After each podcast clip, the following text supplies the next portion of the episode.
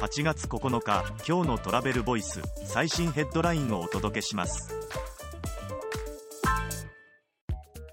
アジア地域のミレニアル世代と Z 世代贅沢な旅と体験を求める傾向が鮮明に旅先の人気トップは日本。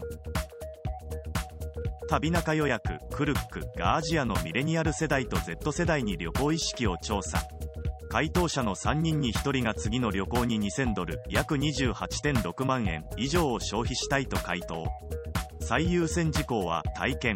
近場への旅行を選ぶ傾向が強まっており希望旅行先のトップは日本となった。次のニュースです。HIS ふるさと納税クーポンの取り扱い開始。宮崎県宮崎市を皮切りに HIS がふるさと納税で自治体に寄付した際に返礼品として選べる HIS ふるさと納税クーポンの取り扱いを開始。まず宮崎県宮崎市から始め順次対象となる自治体を拡大する予定。次のニュースです。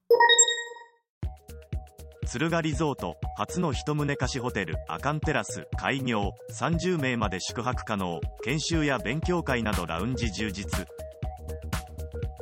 敦賀リゾートが一棟貸し専用ホテルアカンテラスを北海道阿寒町にオープンした。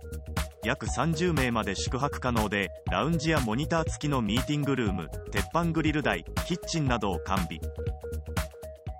次のニュースです。